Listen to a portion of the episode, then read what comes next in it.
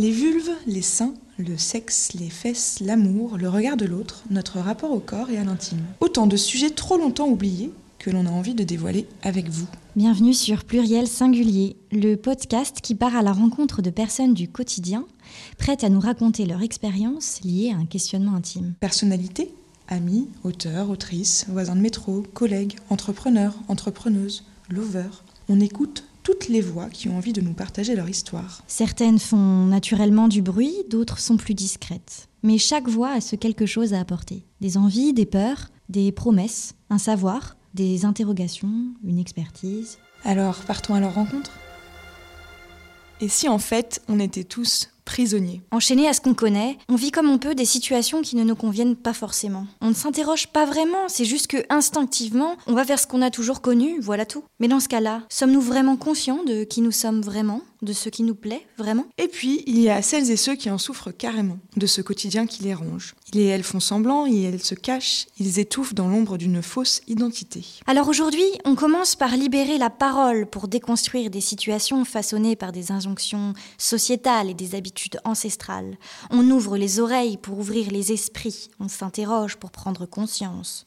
Comment on fait pour se sentir libre? Se libérer de la peur, du regard de l'autre, des codes, du genre, se libérer des injonctions relatives à la sexualité, se libérer d'hier et de demain, se libérer de son corps. Autant de libérations abordées avec Aïcha, Arnaud et Abby Beach. Let's go Génial En plus, j'ai l'impression que c'est moi qui vais t'interviewer. Eh ben super, pose-moi Bonjour, plein de Alice, questions. merci, Abby Beach. Bonjour Abby Beach. Bonjour. Tu es danseuse, militante, chorégraphe, féministe, queer et tu danses pour militer et on est ravis de t'accueillir ici sur Pluriel Singulier. Bah, merci de l'invitation, ça me fait super plaisir. Comme tu sais, aujourd'hui ce podcast il est sur le fait de se libérer et donc j'ai une première question pour toi, ça veut dire quoi se sentir libre pour toi? Oula Donc, on a 5 heures devant nous, c'est ça? C'est On l'idée. commence avec des questions euh, métaphysiques de ce type. Euh, se sentir libre, bah, je trouve que c'est déjà euh, une contradiction euh, en soi, parce que ça devrait pas être un objectif euh, de vie, ça devrait être euh, une évidence, ce qui est absolument pas le cas dans nos sociétés occidentales capitalistes. où on est traversé par plein d'injonctions et d'obligations dont il est très difficile de se séparer. Et, et du coup, c'est devenu un objectif de se sentir libre. Mais je pense pas que ce soit une identité ou un statu quo ou quelque chose qu'on acquiert euh, ad vitam aeternam. J'aimerais bien, mais, euh, mais je pense que c'est plutôt un chemin en fait, de se sentir libre. Et, euh, et pourquoi pour toi c'est justement important d'avoir ce chemin permet de réussir à te libérer Parce que les injonctions, c'est chiant. C'est un bon point. Parce que les règles, c'est relou. Euh, pas toutes, évidemment, on s'entend, mais euh, en tout cas, euh, celles qui nous entourent, nous, en tant que meufs euh, ou personnes identifiées meufs. Et, et parce que bah, je trouve que la seule certitude dans la vie, c'est qu'on va mourir et que du coup, bah, autant avancer avec le plus de liberté possible. Jusqu'à cette fin euh, certaine. Est-ce que tu as rencontré des personnes qui t'ont aidé à te libérer, à te sentir euh, plus en accord avec toi-même? Ouais, bien sûr, euh, j'en ai rencontré plein. Je trouve que c'est très très important euh, d'en parler, de les mentionner et tout, parce que j'ai l'impression que on est construit de plus en plus avec cette cette image qu'il est possible de se libérer tout seul, toute seule, euh, que on se fait tout seul, etc. Alors que bah moi, je suis un profond croyant en la collectivité, en la communauté, en le communautarisme, comme j'aime à le répéter, et que du coup, euh, je crois vraiment euh, très fortement euh, à la force collective, et que voilà, la force collective, la, com- la communauté sont des choses qui me, qui me tirent vers, vers le haut, au-delà des personnes individuelles qui m'ont beaucoup aidé, qui ont fait grimper ma carrière, mais aussi ma vie personnelle, les personnes qui m'ont sorti de l'hétérosexualité, les premières personnes qui m'ont dit que parfois je disais de la merde, ou que parfois j'avais des comportements, euh, je sais pas moi, relous, et qui ont eu euh, l'envie, l'espace et la bienveillance justement de, de me donner des clés et des outils et des astuces pour justement sortir de ces comportements, de ces réflexions, de ces pensées qui nous traversent toutes et tous dans euh, ce chemin vers plus de liberté, parce que plus de liberté ne veut pas dire euh, plus de n'importe quoi en fait. Même si je suis anarchiste, l'anarchie c'est pas nécessairement le chaos, c'est un chaos organisé, et la liberté devrait l'être aussi. Et, euh, et du coup, ouais, c'est ça, la liberté c'est aussi plus de respect, plus de bienveillance. Et il y a eu beaucoup de gens sur mon chemin qui m'ont qui m'ont accompagné. Ouais. Et est-ce que tu as un tips en particulier dont, tu parlais de, de conseils qu'on t'avait donné qui t'a un peu changé la vie, où tu t'es dit, ah ouais, franchement, c'est ça que je dois faire pour me sentir plus en accord avec moi, plus libre? Alors, donc, on est parti sur 17 heures de podcast. bon courage à vous. Euh, bah, des tips, j'en ai plein, et puis surtout, ça, dépend un peu des, des sujets, euh, des sujets dont on parle, mais vraiment, donc, moi, je suis quand même profondément nihiliste, donc euh, je vais revenir sur cette idée que la seule certitude dans la vie, c'est la mort. Je suis désolée, ça a l'air gloomy comme ça, mais ça ne l'est pas, parce qu'en fait, ça permet de relativiser la vie, et ça permet de, passer au travers de l'existence un peu différemment quand on sait qu'elle a une fin, et que cette fin est inévitable. Et, et du coup, quand on a cette prise de conscience, qui est très sagittaire aussi, hein, parce que je suis très, très sagittaire, voilà, very Sagittarius. Quand on prend conscience de cette euh, réalité euh, existentielle, bah, ça permet aussi de se recadrer et de se dire en fait, euh, moi là j'ai besoin d'être là pour, pour moi-même, pour être mieux présent, présente pour mes, mes, communautés, pour la collectivité, etc. Mais ça signifie bah, faire le travail de s'accepter, de s'embrasser, d'embrasser son corps dans le sens de embrace en anglais, d'embrasser ouais, son corps, son, ses identités, ses contradictions, ses erreurs aussi, parce que, parce que j'ai l'impression aussi qu'on vit dans une époque en encore une fois, de, euh, de, représentation en permanence qui devient performative aussi et qui du coup euh, revêt des, écueils qui sont difficiles à, éviter, euh, à savoir donner l'impression que qu'on ne fait jamais d'erreur, qu'on est parfait parfaite, qu'on est toujours positif positive, que on arrive toujours à make the most of everything et tout ça, alors que tout ça, c'est de l'ordre du travail, c'est de l'ordre de, la, du voyage existentiel et que, et que ça, c'est important de rappeler qu'en fait, c'est possible de faire des erreurs et que faire des erreurs, ça fait partie justement de, de sa libération. Et du coup, euh, bah, écouter, je pense que c'est mon meilleur euh, conseil pour boucler cette boucle des tips là. Euh, écouter quand on nous dit qu'on fait des erreurs, s'écouter soi-même quand on sent qu'on a fait une erreur et avancer à partir de ça en fait. Ça c'est vraiment le, mon meilleur conseil, c'est s'écouter soi-même et écouter les autres. Ok. Et tu parlais beaucoup de. Enfin, tu as parlé de représentation. Mhm. Donc, forcément, aujourd'hui, on ne peut pas parler de représentation sans parler des réseaux sociaux, euh, de, de, toute l'image qui est, qui est renvoyée, qui soit des images justement de, de moments parfaits. Je, vais aller sur une question très longue là, je crois. je, suis là. I'm not going anywhere.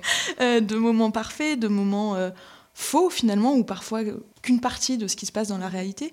Euh, toi qui as une communauté importante sur, ta, sur tes réseaux, euh, est-ce que tu ressens cette petite pression qu'il peut y avoir euh, de, l'image que tu dois renvoyer? Comment, comment tu, tu vis avec ça? J'adore les questions rhétoriques, donc je te remercie.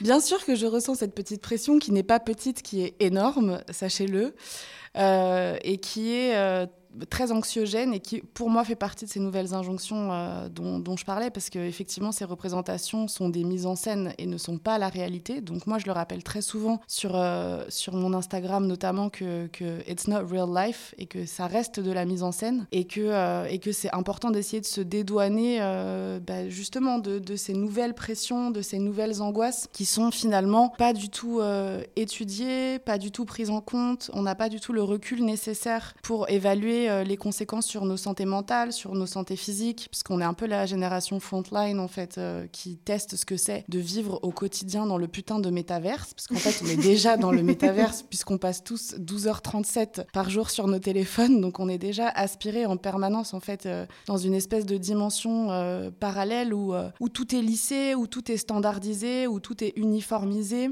ce qui est assez contradictoire par ailleurs avec, avec la multiplication permanente des représentations qui a pour conséquence, vraiment de façon paradoxale, de standardiser encore plus les normes de beauté, d'uniformiser encore plus les images, euh, puisqu'on est dans un monde d'images, dans un monde de mise en scène. Donc essayer de, casser là toutes, ces barrières, c'est vraiment genre la pilule rouge de, Matrix en fait. C'est essayer de sortir de ça, tout en acceptant encore une fois bah, la contradiction euh, qui est la nécessité euh, presque absolue d'y rester si on veut exister en tant qu'artiste, ce qui est mon cas par exemple. Donc comme vous le constatez, c'est compliqué. et ça fait faire des longues phrases. Mais ouais, c'est clair que contrer le, désir mimétique, contrer la rivalité mimétique qui est, qui est provoquée en permanence par, par les réseaux sociaux, c'est quelque chose qui est très difficile, dont je ne sais pas si on peut se libérer, justement. Euh, mais en tout cas, on peut y trouver des bulles euh, de, résistance. Et il y en a aussi beaucoup. Hein. Il y a beaucoup de bulles de résistance, heureusement, dont je fais partie, j'espère. Euh, où, bah, voilà, moi, je m'attelle, par exemple, de plus en plus à montrer ce à quoi je ressemble sans make make-up, ce, ce à quoi je ressemble sans, sans artifice, euh, sans filtre, etc. Parce que voilà, c'est quand même l'ère de, de, la police et tout le monde devrait détester la police. c'est noté. Euh, ben justement, dans, dans, dans, tout ça et dans ces représentations, tu, tu, dis souvent que tu fais de ton corps une arme politique. Mm-hmm. Est-ce que tu peux nous dire euh, ce que ça veut dire exactement? Euh, à, peu près en tout cas bah, Encore une fois, ça va dans ma velléité de réconcilier ou concilier tout court d'ailleurs euh, mon corps et mon cerveau, ou mon corps et mon esprit, ce que l'Occident a voulu euh, nous faire séparer. Et ce qui est complètement absurde à mon sens, parce qu'on n'est pas, on n'habite pas un corps à proprement parler comme, comme une enveloppe ou comme un, un manteau qu'on mettrait le, le, matin. En fait, on est notre corps. On, on existe euh, à 100% avec un, corps qui est, qui est, le nôtre. Et de la même manière que la vie n'a qu'une fin et c'est la mort, franchement, je suis désolée, ça fait la troisième fois que je le répète. Non, mais je crois que c'est important et c'est dans ta C'est la réalité. C'est juste que voilà, notre corps, en fait, c'est celui qui nous accompagne. Enfin, c'est nous-mêmes, en fait. Euh, on s'accompagne par cette enveloppe corporelle, genre pour, pour, toute notre existence. Et du coup, passer son existence à détester son enveloppe euh, corporelle, c'est juste épuisant. Et je dis ça en connaissance de cause parce que voilà, en tant que personne danseuse avec un corps non normé de personne danseuse, vas-y, c'est chiant. Genre, euh, c'est fatigant. Euh, euh, un matin sur trois, je me dis, allez, aujourd'hui, je vais perdre 10 kilos, comme si c'était quelque chose qui allait genre changer ma vie ou comme si c'était possible de toute façon. puis, il y a voilà, d'autres jours où j'ai envie que mon corps, il, il, soit pas comme, comme il est. Enfin, c'est impossible de, de, de, pas, comment dire, être contrainte à ces normes de beauté en permanence. Et du coup, le fait de revendiquer bah, cette existence-là euh, dans la sphère publique de mon corps comme euh, messager, comme véhicule justement de mes pensées politiques, bah, pour moi, ça en soi, c'est politique. C'est-à-dire que même si j'avais pas un discours construit et, euh, étoffé, permis par mes années d'études et mes années de militantisme surtout, bah, je trouverais que mon corps en tant que Gwyn algérienne avec un corps non normé, qui se met en mouvement et qui prend l'espace public et qui est de plus en plus euh, médiatisé, bah ça, ce serait politique euh, intrinsèquement en fait. Après, il s'avère que moi, j'y rajoute euh, une bonne dose de radicalité politique en permanence et que du coup, ça fait un bon package. Mais, mais ouais, je trouve que les corps marginalisés et que les corps minorisés qui se mettent en mouvement et qui se visibilisent dans cette mise en mouvement, je trouve ça foncièrement politique. Donc le fait d'exister sans, sans suivre ces injonctions et en étant toi-même et en t'excusant pas finalement d'être qui tu es parce que c'est un peu ce que les normes te demandent finalement. Ouais, alors ça, unapologétique, c'est mon, mon, deuxième nom de famille, ouais. Ne pas s'excuser de qui on est, ouais. J'avais bien compris. tu t'appelles Abby Beach. Euh, et c'est mon nom civil, c'est écrit sur ma carte d'identité. C'est vrai? Mais non. Je sais pas, ça aurait pu, tu sais, t'aurais pu demander à changer ce nom. trop la question, mais c'est trop marrant. Alors, vous êtes né Abby Beach en mode oui, bien sûr. Alors, je savais que tu n'étais pas né Abby Beach pour le coup, mais tu aurais pu demander à changer ce prénom finalement.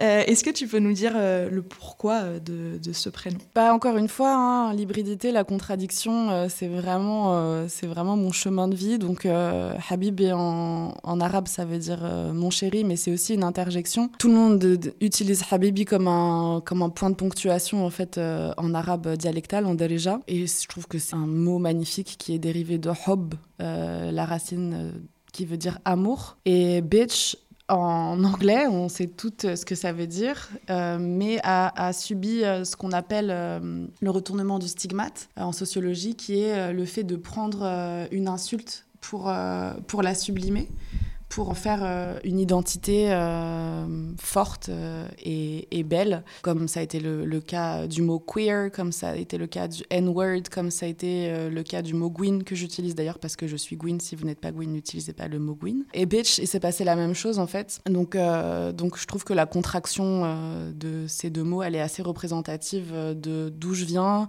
de mes identités euh, queer euh, badass euh, et de mon amour profond pour le franglais et l'arabe anglais.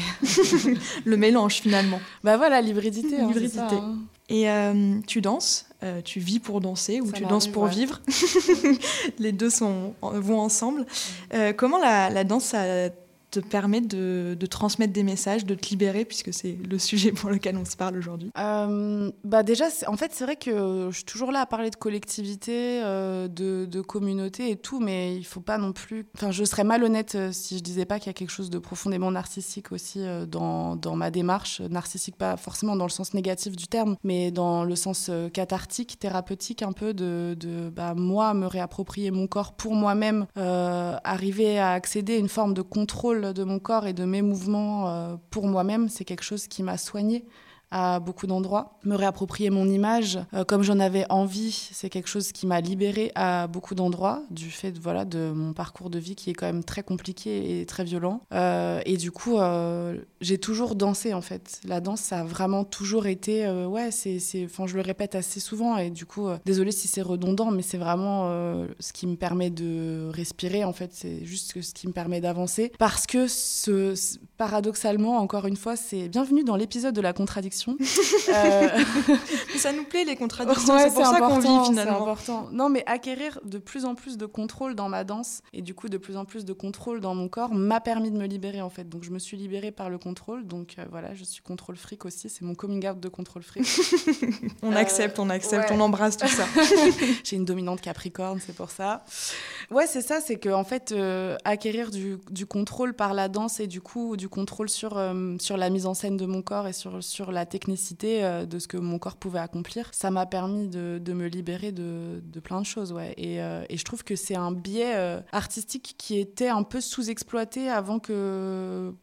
Comment le dire sans être prétentieux, mais avant qu'il y ait cette cette espèce de reconnexion entre euh, pratique artistique de la danse et pratique politique euh, radicale, qui est ce que moi j'ai fait en fait, notamment avec ma conférence euh, Danser, décoloniser le dance floor, et avec tout ce que je fais en fait dans, mes prises de parole où j'utilise mes petites danses là en story et puis et puis voilà mes danses du quotidien en fait, parce que moi partout où je vais, je me retrouve toujours à danser pour faire passer des messages en fait. Donc d'un coup, c'est devenu un outil de libération pour moi-même, mais aussi un outil de libération plus collective. Et comme vous l'avez compris, c'est mon but profond et ultime.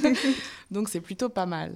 Et, euh, et les personnes que tu as dans ta communauté, est-ce que tu sais si c'est des personnes qui dansent, si c'est des personnes que tu rencontres aussi, que tu as pu rencontrer dans la vraie vie, ou tu as un lien proche avec cette communauté? Bah Déjà, moi, ça me fait toujours un peu grincer hein, les termes de ta communauté, euh, tes influenceuse, tout ça, tout ça. Mais voilà, je suis obligée d'accepter certaines contingences du fait d'avoir une visibilité sur les réseaux sociaux.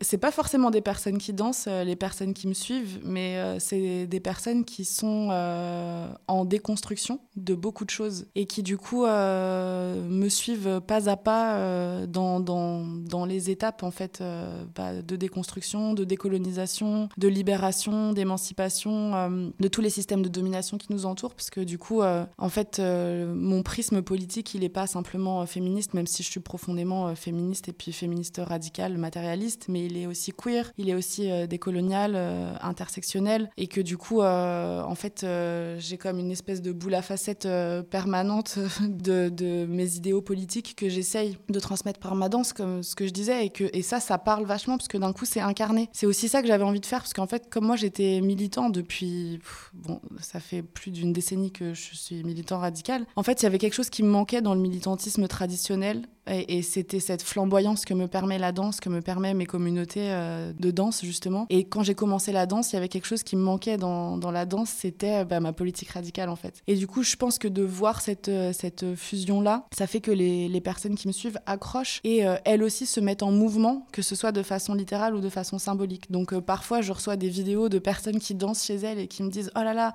en regardant ta story, j'avais trop envie de danser et tout. C'est génial. Ouais, c'est trop bien, franchement, c'est trop mignon. De toute façon, j'ai les meilleurs followers du monde, les Akabi Bitches là, je vous aime trop. Qui me donnent des super noms d'ailleurs dès que tu Non, mais j'en peux plus en fait. C'est génial. J'en peux plus. J'ai envie d'en faire une BD carrément. et, donc, du coup, voilà, il y a cette mise en mouvement euh, littérale parfois et surtout euh, une mise en mouvement euh, symbolique où tous les jours, je reçois des messages de personnes qui me disent Oh là là, bah en fait, au début, j'étais pas d'accord avec toi et en fait, maintenant, bah, à force de te suivre ou à force de lire ou à force de m'éduquer, bah en fait, je comprends, je suis d'accord. Et c'est dans ce sens-là que pour moi, cette mise en mouvement, elle est double et elle est importante c'est que cette déconstruction, elle fonctionne en fait sur des personnes qui, a priori, n'étaient pas forcément d'accord ou avaient envie d'être en contradiction. Mais de toute façon, c'est très difficile d'être en contradiction avec moi. et est-ce que tu crois que hum, le fait de se déconstruire et le fait d'essayer de, se libérer, c'est c'est justement de réussir à ouvrir son esprit et, d'enlever un petit peu toutes les strates qu'on a pu nous mettre dans la tête depuis notre éducation. Ouais, c'est pour ça aussi que je parlais de, l'écoute euh, dans mes, les trucs et, astuces là, de, libération et de déconstruction. C'est que en fait, l'écoute, c'est pas juste euh, quelqu'un qui te dit quelque chose et toi tu l'écoutes euh, au sens voilà, propre du terme. C'est écouter, recevoir, digérer, process, peut-être râler un petit peu et ensuite intégrer en fait ce que, ce, ce qui nous a été, euh, ce qui nous a été donné. Je trouve qu'en plus, euh, écouter, c'est vraiment une forme de respect et de bienveillance profonde dans la mesure où euh, tu, en écoutant, tu acceptes que la personne en face de toi, elle prenne de son temps, elle prenne de son énergie, euh, elle prenne de son espace de vie en fait pour te donner quelque chose à toi. Donc en fait, c'est profondément bienveillant de dire à quelqu'un, euh, bah, en fait, euh, ça, ça me va pas ou, ou ce moment-là a été, problématique, ce que tu as dit est problématique ou en fait, ça, ce que tu as fait, c'est génial, c'est super, ça m'a beaucoup aidé et tout ça. Enfin, c'est quelque chose qu'on prend pour acquis, je trouve, de nos jours, alors que en fait, mais c'est pas du tout une donnée acquise en fait de communiquer euh, de façon bienveillante euh, et, non violente. Donc ça, c'est pour moi, c'est vraiment la première étape de la déconstruction généralisée. Ouais. Oui, on a plutôt tendance finalement à écouter pour répondre et pas juste écouter pour appréhender. Ouais, exactement. Et ça, vraiment, quand on applique ça dans sa vie, et franchement, je peux vous dire, c'est dur, Wallah, c'est dur. c'est dur. Je suis pas en train, je suis pas en mode Jésus de l'écoute et de la bienveillance. Attendez, hein, c'est que voilà, pas de méprise ici, c'est aussi difficile pour moi. Mais une fois qu'on atteint ce stade de méditation presque euh, altruiste, il y a vraiment beaucoup de choses qui se modifient. Euh. Oui, parce qu'on a le droit de pas être d'accord. Enfin, c'est possible de ne pas être d'accord, mais d'être capable de, de, prendre en considération la vie d'un autre. Est-ce qu'il y a des injonctions qui t'ont le plus bloqué dans ta vie? Ah là là, ah, il y en a tellement. Euh, il y en a tellement. Ayant grandi en France, l'obligation, euh, j'allais dire euh, tacite, mais en fait, elle n'est pas du tout tacite, d'avoir les cheveux lisses, par exemple, ça m'a vraiment cassé les couilles. Parce qu'en fait, j'ai pas les cheveux lisses, je viens de secouer mes petites boucles. Euh, j'ai les cheveux très frisés et en fait, euh, c'est un marqueur de mon identité euh, qui est très important pour moi et que j'adore parce qu'en fait, mes boucles elles sont trop belles. Mais c'était impossible à mon époque de grandir adolescente avec les cheveux frisés. Donc, ça, c'est vraiment un truc qui m'a saoulée de ouf. Ça m'a vraiment saoulée de ouf et ça a été très très long de le déconstruire, de m'en séparer et d'assumer cette, cette, partie de moi. Et je pense que de façon générale, toutes les injonctions euh, au physique, elles m'ont causé beaucoup de fatigue existentielle, surtout quand j'ai commencé à faire de la danse nécessairement, parce que du coup, moi, j'ai pas vraiment un corps euh, normé, j'ai pas un corps mince et je l'aurais jamais, thank God. Mais euh, quand on fait de la danse et que vraiment son corps, c'est son biais d'expression principal, c'est pas, pas évident, quoi. C'est pas évident à gérer. Donc je pense que vraiment les, les injonctions physiques, plus, enfin voilà, la globalité du patriarcat qui euh, veut dire euh, aux femmes aux personnes identifiées comme femmes de, euh, d'avoir des, courbes mais au, bon endroit. Bon c'est pas qui est-ce qui décide des, bon, des bons endroits mais voilà. De d'être gentil mais aussi d'avoir un caractère mais pas trop de pas avoir de poils alors que je rappelle que en fait il y a que les enfants qui ont pas de poils à certains endroits enfin à tous les endroits et que du coup c'est un peu brutal comme réflexion et comme conclusion, mais d'imposer aux femmes de ne pas avoir de poils, en fait, c'est un miroir euh, profond de la culture euh, du viol et de la pédocriminalité en, Occident. Je sais que c'est chaud de le dire comme ça et de faire ce raccourci-là, mais en fait, c'est réel. Euh, quand on est un adulte, on a des poils, en fait. C'est comme ça, c'est normal. Et du coup, enfin, ça devrait l'être. donc, tout ça, en fait, c'est mon féminisme qui m'a permis de le déconstruire petit à petit. Mon féminisme queer et, décolonial, bien sûr. Et puis surtout, voilà, moi, mon gros marqueur, je pense, de, début de libération et de sortie de toutes ces injonctions-là, c'est la sortie de l'hétérosexualité. Clairement. Parce que vraiment, l'hétérosexualité est un système, euh, c'est pas juste une orientation sexuelle. Donc, euh, moi, je la, politise. Enfin, moi, on est plein à le faire d'ailleurs. Euh, et c'est un, un, système euh, très normatif. Et du coup, d'en sortir, ça ouvre plein de portes. Je vous le conseille. C'est noté. Et est-ce que tu as. Enfin, je suppose que tu as lu euh, des choses euh, qui t'ont permis aussi de, te déconstruire sur tous ces sujets? Ça m'est arrivé. J'imagine. Est-ce qu'il y a un livre, euh, un auteur, une autrice que tu aimerais citer qui t'a un peu aidé dans tout ça? Oui, du coup, bien sûr que j'ai lu plein de choses dans mon parcours intellectuel, académique et, et militant surtout qui m'ont aidé sur ce, sur ce chemin-là. Je pourrais citer 12 millions et demi de personnes, mais je vais citer euh, Virginie Despentes, euh, qui. Est-ce qu'il faut décrire qui est Virginie Despentes? Je crois pas. Ouais, c'est bon? Non, c'est bon, je pense qu'on sait. on sait. Grand bien nous fasse qu'on le sache, c'est important. Si vous savez pas, remettez-vous en question, franchement. Donc, bah voilà, Virginie Despentes, euh, ouais, elle, a, elle, a, changé ma vie. Et il y a eu plusieurs autrices comme ça qui ont changé ma vie et mes perspectives. Et Virginie Despentes, c'est devenu mon amie. Et donc, du coup, bah, je trouve ça juste ouf, en fait. Pareil, je pourrais en parler pendant très longtemps, mais en fait, j'ai juste rien d'autre à dire que juste c'est ouf, parce que c'est vraiment mon amie proche. Et euh, elle m'a offert une BD il y a un mois euh, et demi, parce qu'elle est trop gentille et que je l'aime très fort. C'est ma maman Gwyn Punk, on a décidé que c'était ça notre lien, donc je suis trop heureuse. J'espère qu'elle nous écoutera. Oui, bah, je lui enverrai, t'inquiète. et du coup, Gigi m'a offert une BD qui s'appelle Dans le Palais des Miroirs de euh, Liv Stromquist. Et elle me l'a offerte avec sa voix un petit peu bourrue, en me disant Ouais, bon, tout n'est pas intéressant, mais je suis sûre que tu trouveras des choses qui feront écho à ce que tu traverses. Et du coup, cette BD, je vous la conseille vraiment si vous avez envie d'approfondir un petit peu toutes les choses dont on a parlé là aujourd'hui sur euh, euh, la beauté, qu'est-ce que, le beau, qu'est-ce que le désir mimétique, euh, qu'est-ce que la tyrannie de l'image, qu'est-ce que les, que, sont les injonctions, les nouvelles injonctions des réseaux sociaux et tout ça. Donc voilà, c'est, c'est un outil qui est ben, très concret et puis assez, assez accessible parce que j'ai quand même une grosse passion pour l'accessibilité dans la vie. Nécessaire. Donc voilà, et, et un jour je ferai une bibliographie de mon existence parce que on me la demande H35, donc je la ferai un jour. c'est noté. c'est vrai qu'on me pose souvent cette question. Bah, on a envie de savoir, bah, on a envie bah d'apprendre, donc euh, forcément. encore une fois, c'est comme c'est important pour moi de dire que je me suis pas faite toute seule et qu'il y a beaucoup de personnes euh, lointaines ou proches qui m'ont accompagnée, dont beaucoup, beaucoup, beaucoup de livres, parce que je suis quelqu'un qui lit beaucoup. C'est important. Ouais. Donc c'est important comme question, effectivement. Merci beaucoup. Euh, comme tu sais, euh, Pluriel Singulier, c'est un podcast qui s'intéresse à l'intimité et c'est vraiment le cœur de, tout ce qu'on explore. Et il y a une question qu'on pose à tous nos intervenants.